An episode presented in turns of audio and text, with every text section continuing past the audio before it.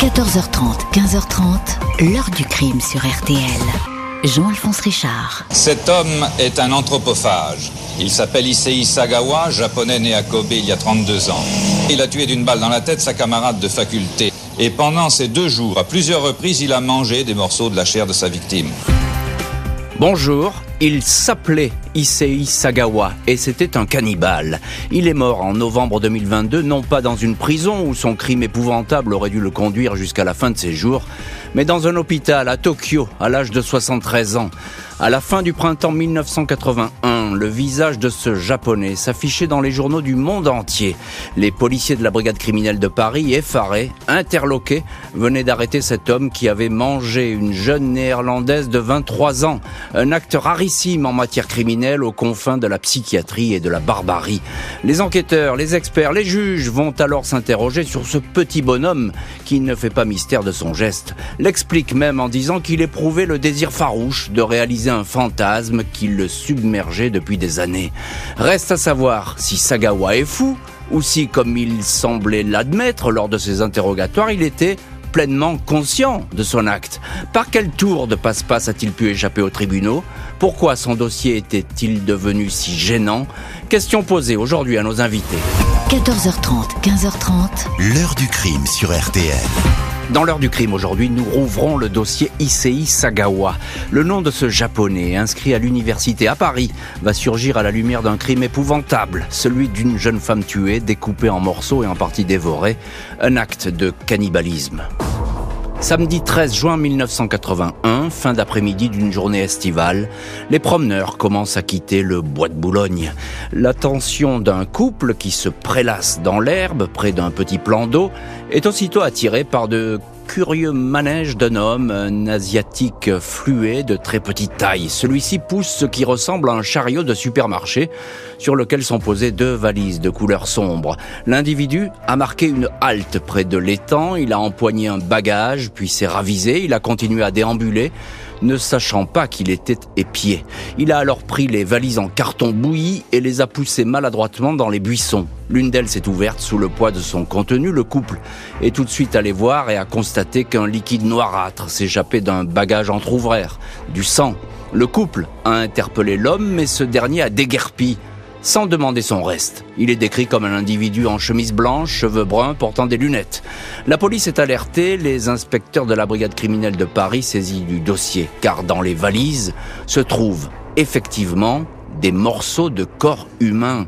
Celui d'une femme entièrement découpée, un puzzle comme le constate l'un des premiers enquêteurs de la crime sur place, René Georges Kerry. L'œuvre d'un dépeceur qui voulait se débarrasser au plus vite de sa victime. Dans les heures qui suivent, l'autopsie pratiquée à l'Institut médico-légal de Paris indique que la victime est une jeune femme âgée entre 25 et 30 ans. Elle a la peau très claire. Elle mesure un peu plus de 1m60. Elle a été tuée d'une seule balle de 22 longs rifles tirée à bout portant à l'arrière du crâne. Elle a ensuite été démembrée, dépecée à l'aide d'une scie et de ce qui s'apparente à un couteau de cuisine. On retrouve dans les deux valises des os des membres inférieurs et de la colonne vertébrale. On dénombre des lambeaux de chair des fesses, des cuisses, du visage, les lèvres et le nez ont disparu. Il manque également un sein. Tout laisse à croire qu'il s'agit d'un rituel sur fond de crime sexuel. Le légiste établit que la jeune femme qui ne porte aucun signe distinctif, ni bijoux, ni tatouage, a été violée après avoir été tuée.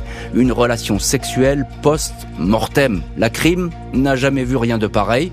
C'est un crime de psychopathe. La police lance tout de suite un signalement, notamment à l'attention des taxis, qui auraient pu prendre en charge, aux alentours de 18 heures, un client asiatique déposé dans le secteur du Bois de Boulogne. Un chauffeur se manifeste rapidement. Il se souvient parfaitement de cette course, tant le comportement de son passager l'a étonné. Il est allé le chercher au numéro 10 de la rue Erlanger, dans le 16e arrondissement, une rue tranquille des beaux quartiers. Il transportait deux valises, presque aussi grosses que lui. Le chauffeur pensait qu'il se rendait dans une gare ou un aéroport, mais il a demandé à être conduit au bois de Boulogne. 14 juin, lendemain de la découverte des valises sanglantes, la crime se présente au numéro 10 de la rue Erlanger. La concierge confirme que l'un des locataires de l'immeuble est japonais. Il s'appelle Issei Sagawa, c'est un jeune homme qui parle correctement français, discret, poli, toujours tiré à quatre épingles, dit la concierge.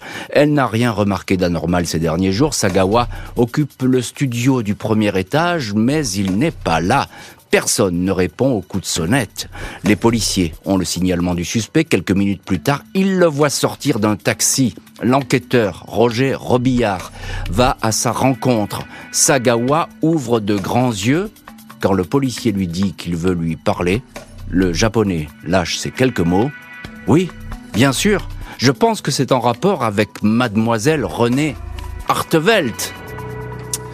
Et bien sûr, cette Renée Artevelt, c'est la jeune femme dépecée par cet homme. Renée Artevelt, une jeune étudiante hollandaise, 23 ans, qui a eu le malheur de croiser la route de Sagawa. On va voir dans le chapitre suivant quels aveux, tout proprement ahurissants, va faire au policier du 36 ce japonais. Pourquoi il s'en est pris à une femme? On va découvrir alors un cannibale.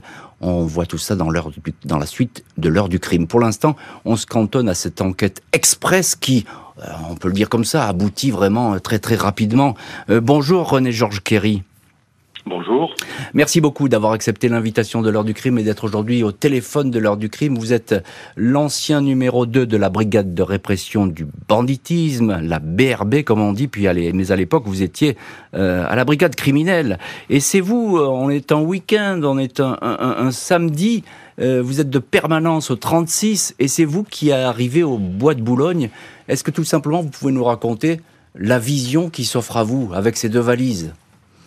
Alors effectivement, euh, ce samedi-là, j'étais de permanence pour l'ensemble du quai des Orfèvres, mais c'était pas une permanence sous 36. J'étais chez moi euh, tranquillement. Je regardais d'ailleurs la finale de la Coupe de France euh, Saint-Étienne-Bastia. Mhm. Et le, le téléphone sonne aux alentours de 22 heures, il faisait encore jour, et on me dit on vient de retrouver deux valises euh, dans le bois de Boulogne. Il y a manifestement dans ces valises des restes humains. Mhm. C'est mon ami, euh, mon vieil ami Ange Mancini, qui lui est de permanence criminelle, qui est de permanence, et nous nous retrouvons tous les deux avec ses équipiers là-bas sur place.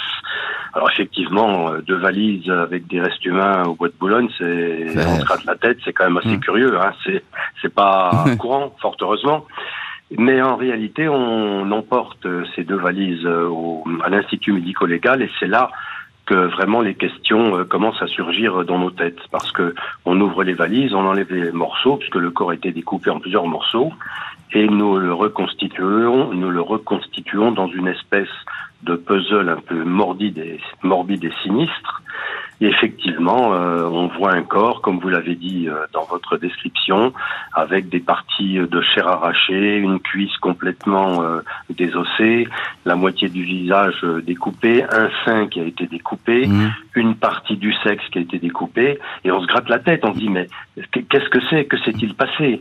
Un type, une personne qui tue euh, et qui veut se débarrasser de sa victime la découpe sans la découper en petits morceaux.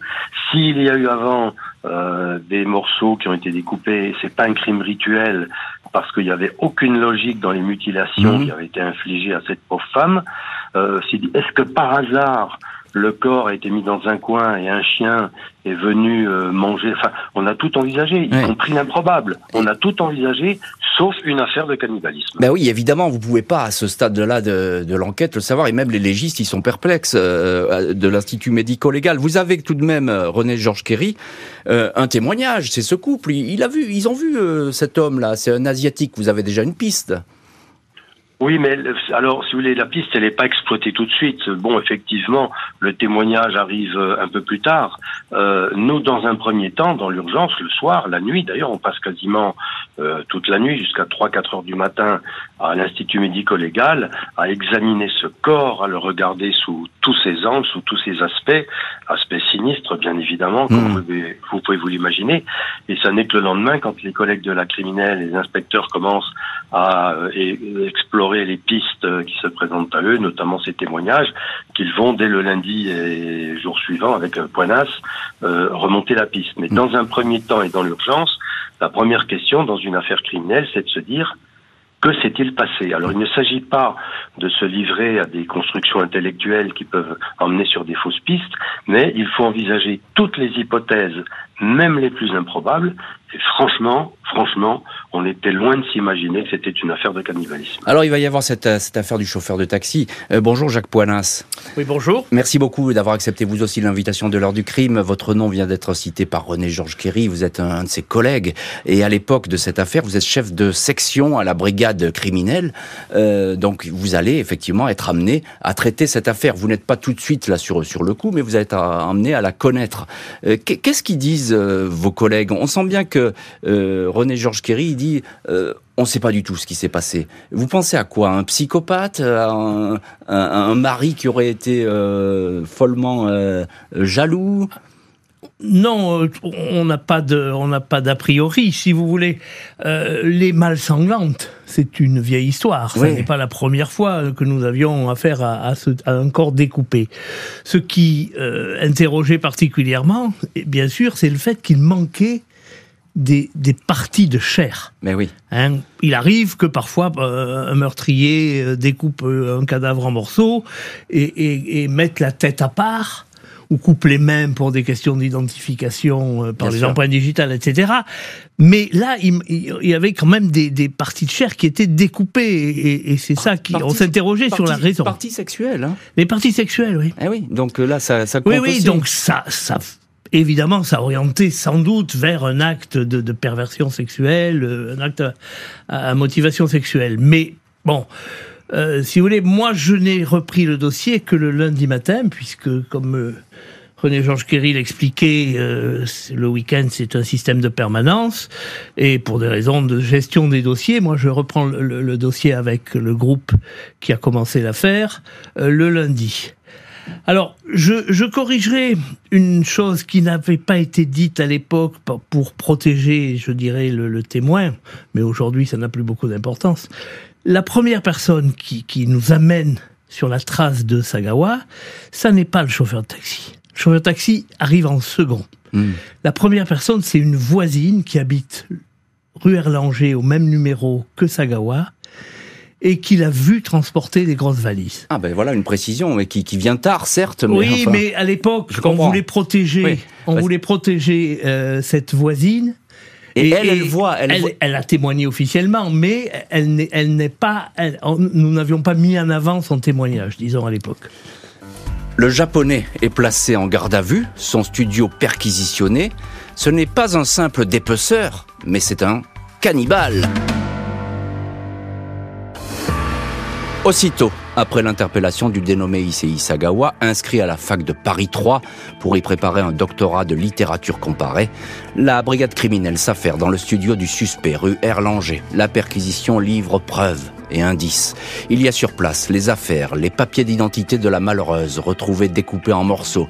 Renée Hartevelt, 23 ans de nationalité néerlandaise, elle aussi étudiante en lettres à Paris 3. Sur le sol et sur le tapis, on aperçoit de nombreuses taches de sang mal nettoyées. La carabine 22 long rifle est posée dans un coin. C'est cette arme, la balistique est formelle, qui a été utilisée pour abattre l'étudiante. En ouvrant le réfrigérateur, le chef de section de la crime, Jacques Poinas, ne peut s'empêcher d'avoir un haut le cœur. Il découvre des morceaux de chair emballés dans de petits sacs plastiques bleus. D'autres morceaux sont disposés sur des assiettes en carton, comme s'ils attendaient d'être consommés. Pas moins de 7 kilos de chair humaine conservée par le locataire. La police met également la main sur un dictaphone. La scène de la mort de René Hartevelt a été enregistrée de A à Z. On y entend la voix calme de la jeune femme déclamer des vers du poète expressionniste allemand Johannes Becher.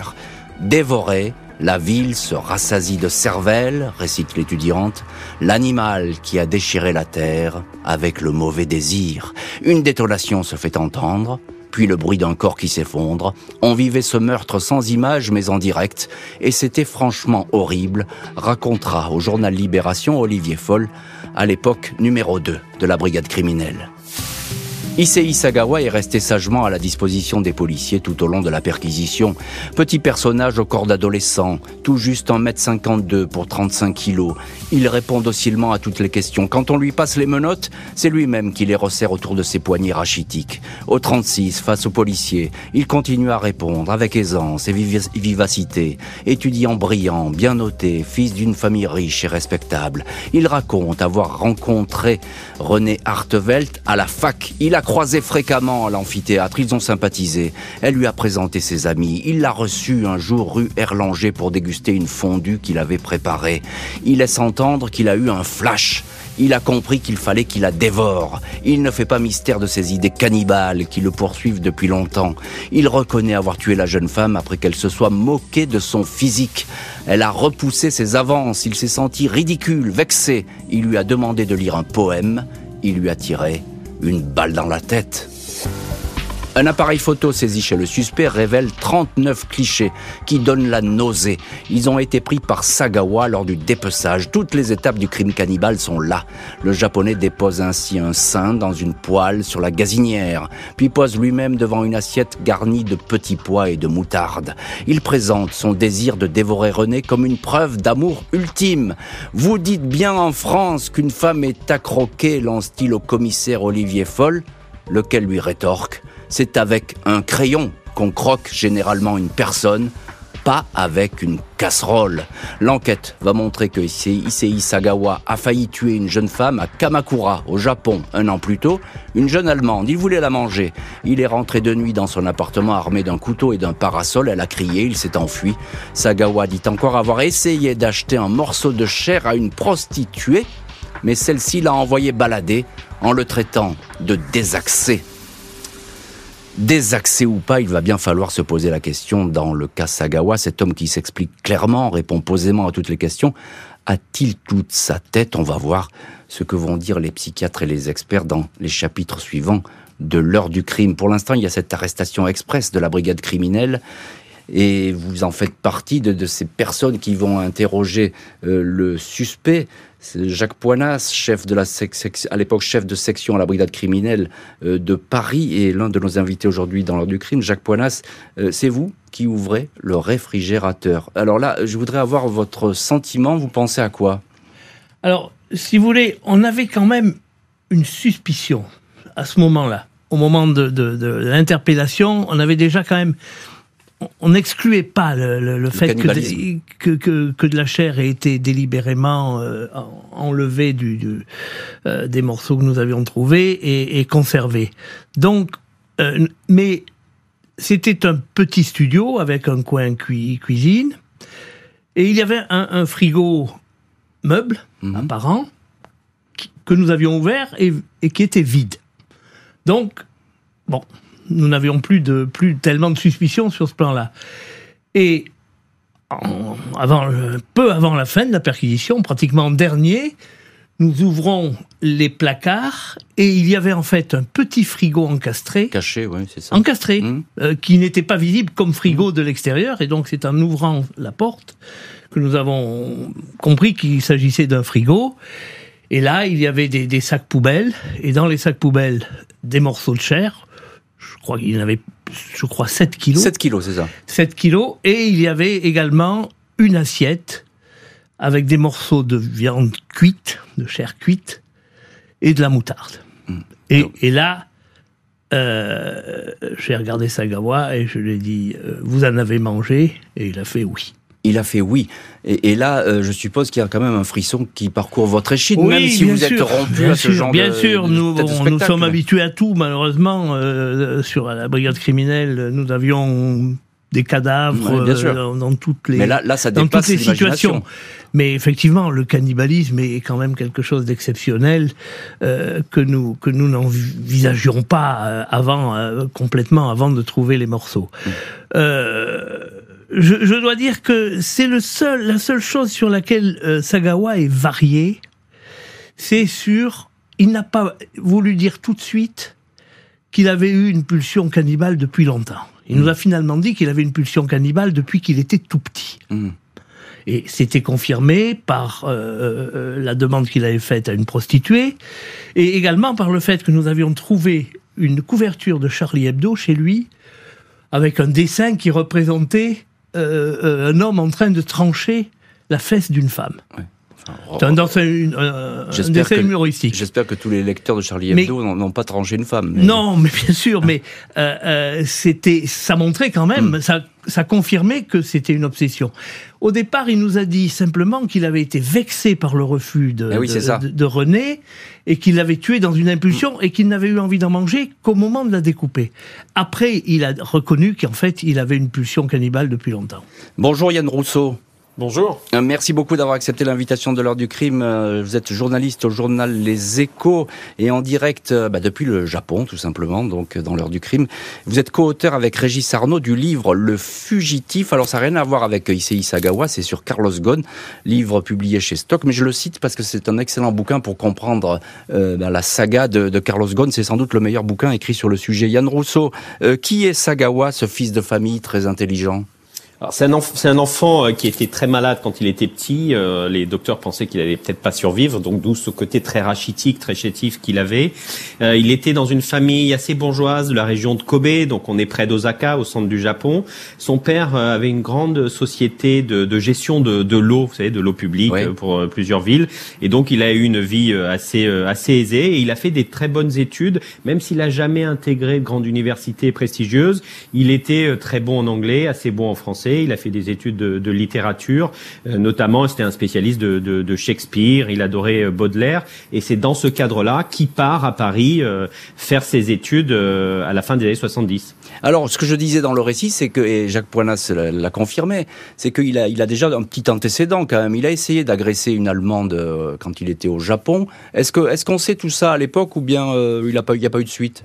Alors il n'y a pas eu de suite parce qu'effectivement il monte dans la chambre de cette euh, jeune euh, étudiante allemande qu'il avait repérée déjà avec cette fascination euh, des mollets, hein, qu'il expliquera toujours, des jambes des jeunes femmes blanches et étrangères. Et il se fait attraper, la femme se défend, la police arrive, mais il va arriver avec son père à négocier. Et ça arrive hein, au Japon. On peut hmm. acheter, on peut acheter le silence de la victime dans une négociation financière, et c'est pour ça qu'il ne sera jamais jugé pour cette première agression, même si la police avait voulu l'inculper pour tentative de viol. Finalement, il y aura une négociation avec la victime et il ne passera jamais devant la justice. Euh, René Georges Kerry, euh, ancien numéro 2 de la BRB, vous avez connu cette affaire vous aussi.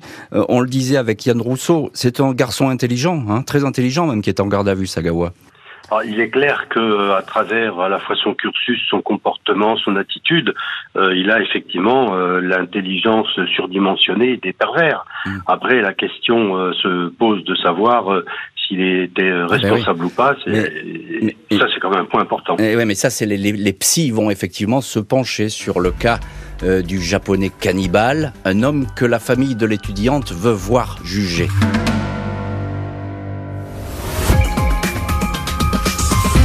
Cannibalisme, ce n'est pas, pour moi, ce n'est pas le, des choses horribles, ce n'est pas des choses euh, sales, sales choses, ce n'est pas des criminels, ce n'est pas pas de tout.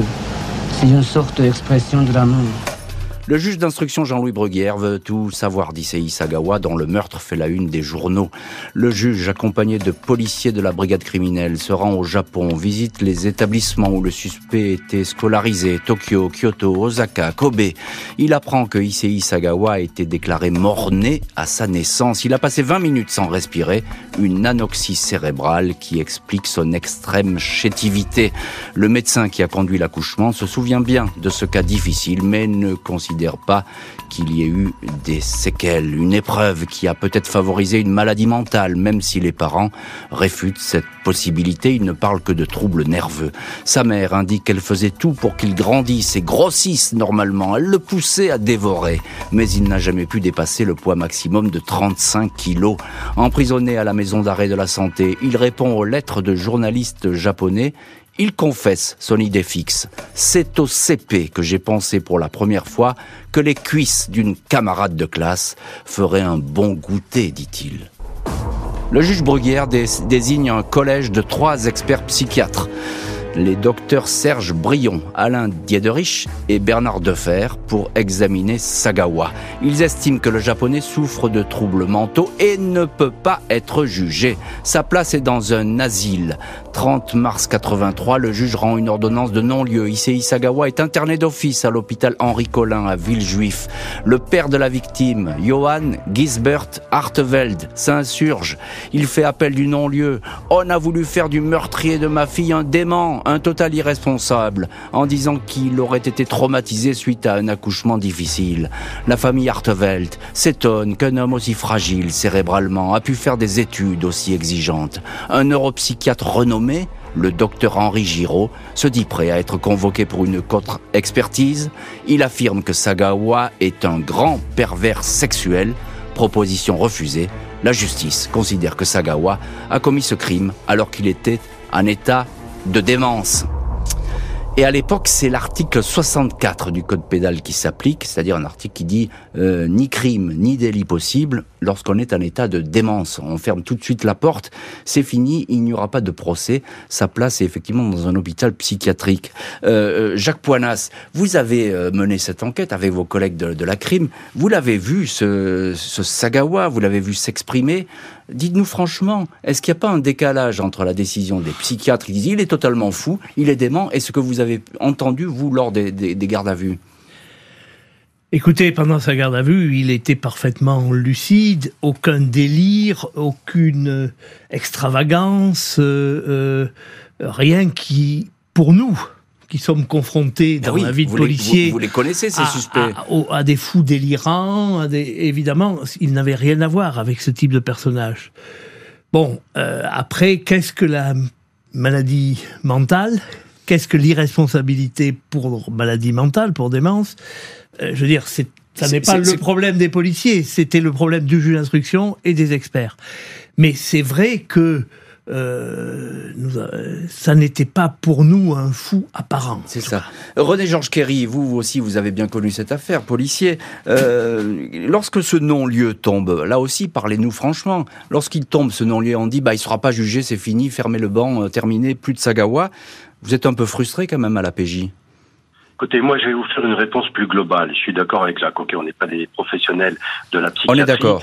Mais chaque fois qu'il y a un crime horrible, on dit le type est responsable. Quand vous avez un type comme Fourniret qui enlève des petites filles, les viole et les tue, il faut être barjot pour faire ça.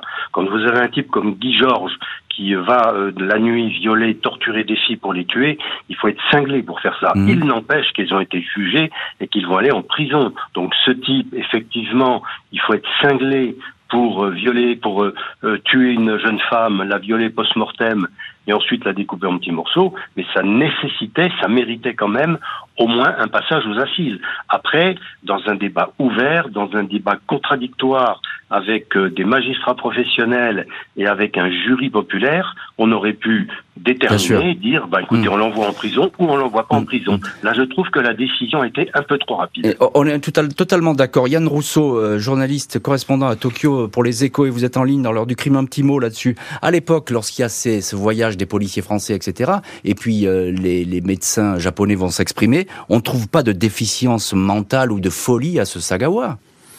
Non, il y a un, il y a un diagnostic qui est totalement différent euh, au Japon. Il est d'abord, il- quand il revient au Japon, on va en parler, il est euh, interné assez rapidement, Mm. mais à la demande de ses parents, puisqu'il n'y a pas de, de, de procès contre Mm. lui. Et le docteur qui le voit, qui s'appelle le docteur Kaneko, qui passe des semaines avec lui, dit que il pense que les médecins médecins, les médecins français se sont fait abuser. Ah. Pour lui, il y a que des troubles de la personnalité, et c'est un grand obsédé sexuel, et donc il aurait, euh, il aurait euh, menti à tout le monde, il aurait réussi à se faire passer pour fou, mais il ne l'est pas du tout. Il pense qu'il est euh, pleinement responsable, et donc dangereux pour la société.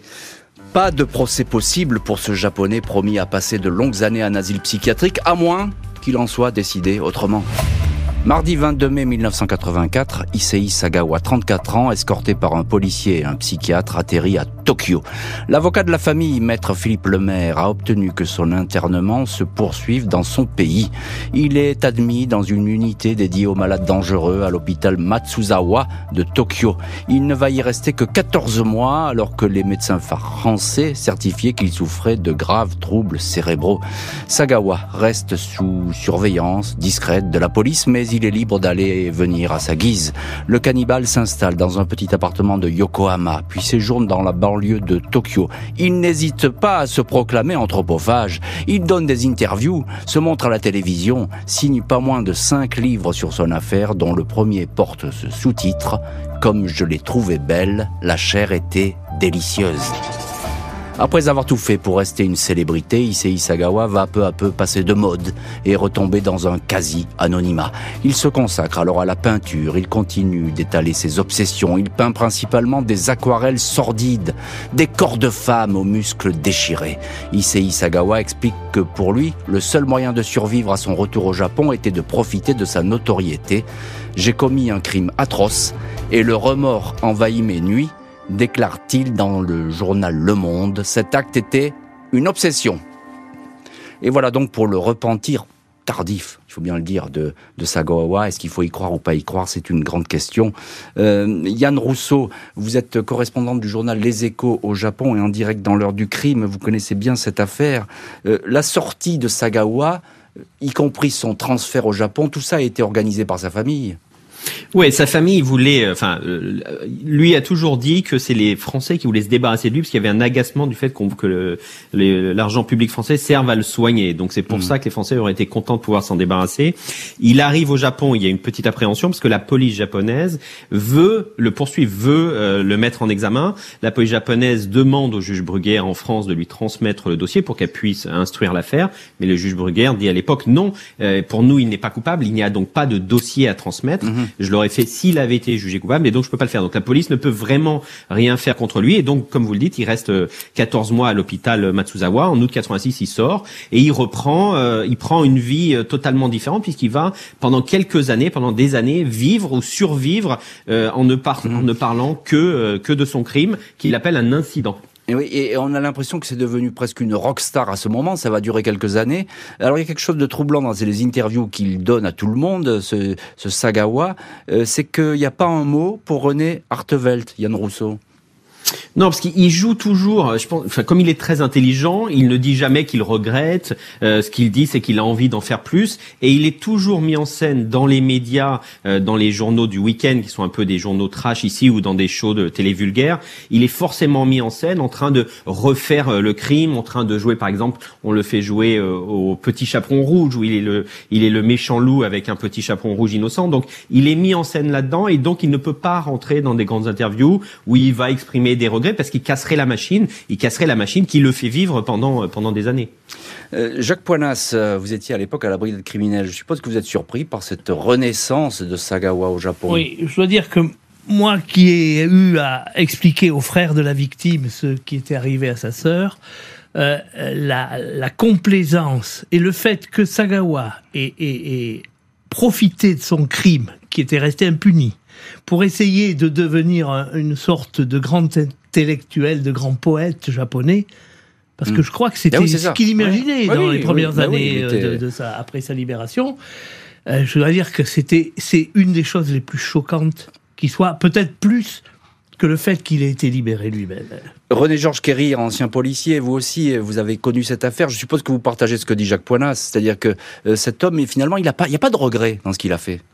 Non, non, mais totalement. On a affaire à un grand pervers, très intelligent, mani grand manipulateur qui a piégé euh, tout le monde. On s'est, enfin, on s'est fait avoir. Moi, j'étais plus dans le coup, mais tous mm. ceux qui ont été concernés par cette affaire se sont fait avoir. Et euh, il incarne une logique dont il faut gravement se méfier. C'est de se dire que plus le crime est grave, moins la responsabilité est engagée. C'est ça le vrai sujet. On mm. dira, bah non, ce qu'il a fait, c'est tellement grave que finalement, il n'est pas responsable faut surtout pas rentrer dans cette logique, surtout pas. Je suppose que vous croyez pas à ses regrets dans, dans le monde. Il dit, il dit ah je regrette, je regrette, je regrette. Non non non non non non. Tout ça c'est euh, c'est pour son image, enfin son image pour euh, ou pour se donner bonne conscience. Mais il y a y a rien de sincère dans ce qu'il dit, dans ce qu'il fait. Le japonais cannibale va finir par quitter le devant de la scène jusqu'à ce que la mort dans un lit d'hôpital l'emporte. Jeudi 24 novembre 2022, Issei Sagawa, 63 ans, décède d'une pneumonie dans un hôpital de Tokyo. Sa famille va organiser des funérailles intimes. La nouvelle de sa mort ne sera communiquée que tardivement afin d'éviter toute curiosité médiatique. Depuis quelques années, Sagawa, victime d'un AVC et souffrant de diabète, était cloué dans un fauteuil roulant. Son frère cadet, Jun, était l'une des rares personnes à lui rendre visite, jouant les aides-soignants. Des images qui figurent dans un documentaire consacré à Sagawa indiquent que lors d'une scène, Jun pose cette question à son frère. Tu pourrais me manger, moi, ton propre frère, devant la caméra. Issei Sagawa ne préfère pas répondre. Il garde le silence.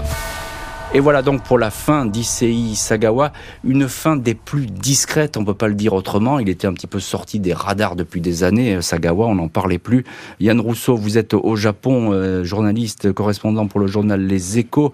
Et puis je, rappelle votre livre qui n'est pas sur Sagawa mais sur Carlos Ghosn, mais qu'il faut lire parce que si on s'intéresse à Carlos Ghosn, il y a tout dedans. C'est Le Fugitif qui a été publié chez Stock. Euh, Sagawa est mort. Ça n'a pas fait la une des journaux japonais? Non, on en a parlé euh, dans les agences de presse, les, les, grands journaux, les grands quotidiens en ont parlé un petit peu à la télé, mais il était effectivement, comme vous l'avez dit, sorti des radars depuis une quinzaine d'années. C'est-à-dire qu'il a eu une année, il a eu des années de gloire à la fin des années 80, euh, après quand il est sorti de l'hôpital en 86, euh, les années 90, il a beaucoup voyagé dans le monde, il a sorti énormément de livres. Hein. Au total, il a sorti 20 livres, hein, dont, un, dont un manga. Mm-hmm. Il a fait plein de, de, télé, il a même fait un film porno. Mais ça s'est éteint, c'est-à-dire qu'il a essayé de lancer des livres qui parlaient d'autres choses et plus personne ne les achetait. Il avait plus d'argent, il vivait avec de, du soutien de, de l'aide publique, euh, un peu au crochet de, de son frère euh, June, comme vous l'avez dit, et il était euh, très mal de, depuis des années. Il ne faisait plus du tout de télé, plus d'interviews depuis longtemps. Il y avait toujours cette, il y a toujours eu au Japon cette fascination pour Sagawa ou bien c'est une, une espèce de fantasme que je développe? Est-ce que de quelle manière on l'a regardé Sagawa?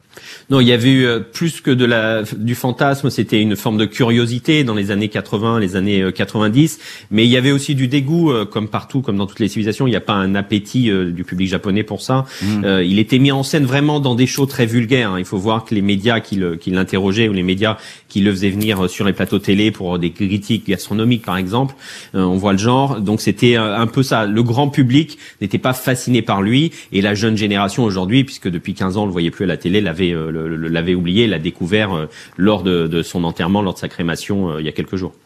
René Georges Kerry, euh, ancien policier, vous avez traité cette affaire euh, que vous connaissez parfaitement. Euh, il, a, il est finalement à sa manière, il est rentré dans l'histoire, Sagawa. C'est comme ça. il, a, il a eu son, son quart d'heure de célébrité, comme disait Andy Warhol. ça, je pense que vous le regrettez. Il avait qu'une envie, c'est qu'on parle de lui. Alors, je ne sais pas s'il a fait ce crime pour que l'on parle de lui, s'il avait envie de rentrer dans l'histoire, mais une chose est, est réelle, c'est qu'il est rentré dans l'histoire, mais dans l'histoire, euh, mm. la petite histoire criminelle, des petites histoires sordides, des petites, des petites histoires lamentables. Mais 40 ans après, on en parle encore. Donc, d'une certaine façon, à sa façon à lui, de façon maigrichonne, étriquée, euh, un petit peu comme une espèce de bonsaï sur deux pattes, il est rentré euh, dans l'histoire du crime. Mm. Et, et, effectivement, vous nous disiez tout à l'heure, il, il aurait dû être jugé. C'est le grand regret que, que, que vous avez vous, les policiers. Hein. Il aurait dû être jugé. Il aurait dû être jugé. Ouais, aujourd'hui, ah, exactement, je suis d'accord avec Poinas, aujourd'hui il le serait. Aujourd'hui il le serait, Jacques Poinas, justement. Euh, vous étiez à l'époque chef de la section à la brigade criminelle. Hein. Oui, quand, euh, quand je vois les, je dirais, la manière dont euh, des personnages qui peuvent présenter des, des, problèmes psychologiques, voire psychiatriques, sont aujourd'hui déclarés euh, responsables et, ou, entièrement ou partiellement, je crois qu'aujourd'hui, euh, en tout cas, il irait, il irait devant les assises et ce seraient les assises qui décideraient s'il est, s'il est irresponsable ou non. Euh, Yann Rousseau, sans, le poids financier de sa famille, Sagawa, il serait peut-être resté en France, hein, et peut-être qu'il aurait été jugé même parce qu'il y a eu beaucoup de pression.